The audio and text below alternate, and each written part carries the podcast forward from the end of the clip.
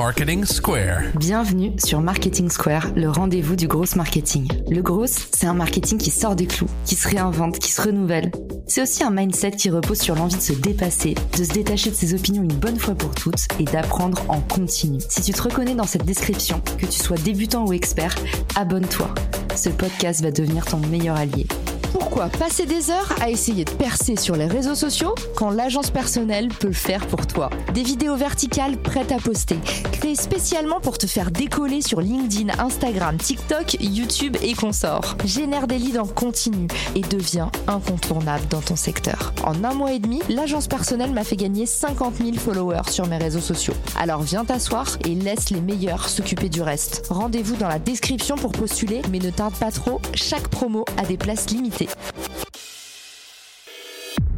Bonjour à tous et bienvenue dans ce nouvel épisode de Marketing Square. Aujourd'hui, je fais écho à un post que j'ai fait sur LinkedIn un peu par hasard où je réagissais à chaud à une créatrice de mon réseau qui me disait mais en fait, tu mets des trucs assez perso sur Insta qui sont pas du tout du marketing, du genre euh, je fais la collection des chaussures abandonnées dans la rue et j'ai une rubrique sur mon Instagram qui s'appelle Sale soirée et dès que je vois une chaussure perdue dans la rue, je la prends en photo. Donc c'est hyper bizarre mais c'est un truc que je trouve rigolo et que je fais depuis mon ancien vie à New York et j'ai pas changé. Et elle me dit est-ce que t'as pas peur en fait en mettant des trucs comme ça que personne comprend? Est-ce que t'as pas peur de perdre des abonnés? Et c'est pas la première fois que j'entends ce mythe comme quoi perdre des abonnés, en fait, c'est mal. Aujourd'hui, on en fait un synonyme d'échec parce que finalement, notre preuve sociale, notre crédibilité, on l'attribue beaucoup au nombre d'abonnés qu'on a sur les réseaux sociaux. Donc évidemment, il y a le nombre d'abonnés, il y a aussi le taux d'engagement qu'on a, et puis il y a aussi, bah, est-ce qu'on a le fameux badge bleu ou pas? Est-ce qu'on est top voice sur LinkedIn? Est-ce qu'on est vérifié sur Instagram? En gros, aujourd'hui, quand on perd un abonné, c'est un peu comme si on perdait du chiffre d'affaires ou des points de bonne conduite ou des points sur son permis pourquoi est-ce que vous auriez peur de perdre des gens qui de toute façon ne vous aiment pas vraiment? La comparaison que je donne souvent, c'est est-ce que tu préfères un seul vrai ami ou cinq faux frères? Et c'est un peu pareil que ces anniversaires qui parfois sont hyper tristes, où on voit que euh, les gens invitent une centaine de personnes et derrière l'ambiance est bien moindre qu'une table avec cinq vrais amis. Dans un registre plus contemporain, Paul Graham disait aussi mieux vaut 100 personnes qui t'aiment vraiment que 1000 qui t'aiment un petit peu. Et d'ailleurs, il a été prouvé qu'on pouvait monétiser des toutes petites audiences, je vous invite à vous renseigner sur la théorie des 100 vrais fans qui a été documentée par Andreessen Horowitz. Cette théorie explique que les créateurs n'ont pas besoin d'une très large audience pour vivre. Ils ont juste besoin d'une audience de vrais fans. Ceux qui seraient capables d'acheter tout ce qui vient de ce créateur parce qu'en fait, non seulement ça leur est utile et aussi potentiellement, ils ont envie d'encourager ce créateur. Vous n'avez pas besoin d'aller chercher 1000 vrais fans parce que déjà avec 100 vrais fans, vous avez la possibilité sur un panier moyen de 100 dollars par fan d'arriver déjà à 100 000 euros par an. Je vous mettrai le lien de cette théorie géniale dans les ressources de l'épisode. La deuxième raison pour laquelle il faut pas courir bêtement après les followers, c'est le corps. Si vous voulez durer sur les réseaux, commencez par vous écouter. Selon une étude de Georgia Tech, les utilisateurs de médias sociaux qui postent sur des sujets qui les passionnent vraiment ont 1,5 fois plus de chances de rester actifs sur la plateforme après 6 mois. Le plaisir est contagieux, tout comme les énergies positives. Faites ce qui vous plaît, soyez alignés et la bobinette chéra. Et enfin, maintenant qu'on a parlé du cœur et du corps, parlons de la tête. Même au niveau business, ce qui fait la vraie valeur d'une audience, ce n'est pas la taille de celle-ci, c'est l'engagement.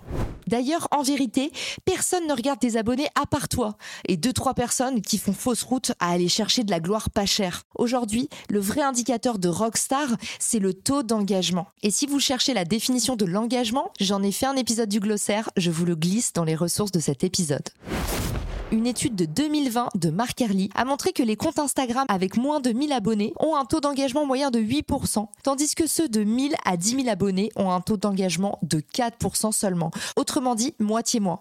Imaginez sur les comptes de 10 000 abonnés et plus vous l'avez compris, à la fois en termes de cœur, d'authenticité, de corps, de longévité et d'endurance, et de tête, avec le retour sur investissement et le revenu business, vous n'avez aucun intérêt à faire la course aux abonnés. En vérité, il faut combattre deux croyances qui nous bouffent la vie sur les réseaux sociaux. La première, c'est que plus on est nous-mêmes, moins on nous aime. Et ce sentiment-là, il nous gangrène. Ça fait qu'en entreprise, souvent, on porte un costume trop serré pour nous et on passe à côté de nos principales qualités. Le nombre de fois où j'ai dîné, déjeuné avec un collègue en me disant mais en fait il est hyper drôle ou en fait il a vraiment du talent là-dedans. Mais tout simplement parce que les gens n'osent pas montrer leur vraie couleur parce que souvent ça dérange quand on colorie un peu en dehors des lignes quand tout simplement on n'est pas conforme et uniforme. Pourtant, si on regarde ce qui perce, ce qui fonctionne, c'est toujours ceux qui sont le plus alignés et surtout ceux qui n'ont pas peur. La deuxième croyance limitante, justement, c'est plus on se dévoile, plus on est fragile. Et ça, c'est encore une grosse bêtise parce que c'est l'inverse. On est fort quand on est aligné, on est fort quand on se sent soi et qu'on sait qu'on a à rougir de rien. Un des trucs les plus vrais que j'entends sur les réseaux sociaux, c'est on s'en fiche des haters quand on poste que des choses qu'on pense vraiment. Si vous vous posez la question, dois-je publier ce post? Posez-vous juste la question, est-ce que je le pense vraiment? Si vous le pensez vraiment, vous n'aurez aucun problème pour le défendre. Vous l'avez compris au terme de cet épisode, c'est tout l'inverse. Plus on est nous-mêmes, plus on attire les bonnes personnes. Être soi va créer un filtre extraordinaire. Et si vous voulez vraiment construire une marque personnelle, vous devez vous en foutre qu'on se désabonne. Le principe même de la marque personnelle, c'est qu'on vous apprécie pour qui vous êtes, avec vos maladresses, vos étourderies et même vos blagues nulles. Alors, qui voudra encore des followers après cet épisode? Si vous connaissez quelqu'un qui a toujours peur de poster pour ne pas perdre d'abonnés ou qui n'ose jamais dire ce qu'il pense vraiment pour ne pas décevoir les gens, envoyez-lui cet épisode. Comme on dit chez moi, il n'y a plus qu'à. Et à bientôt pour un nouvel épisode. Ciao Si cet épisode te plaît, tu peux le partager en me taguant ou lui laisser 5 étoiles sur Apple Podcast. Marketing Square.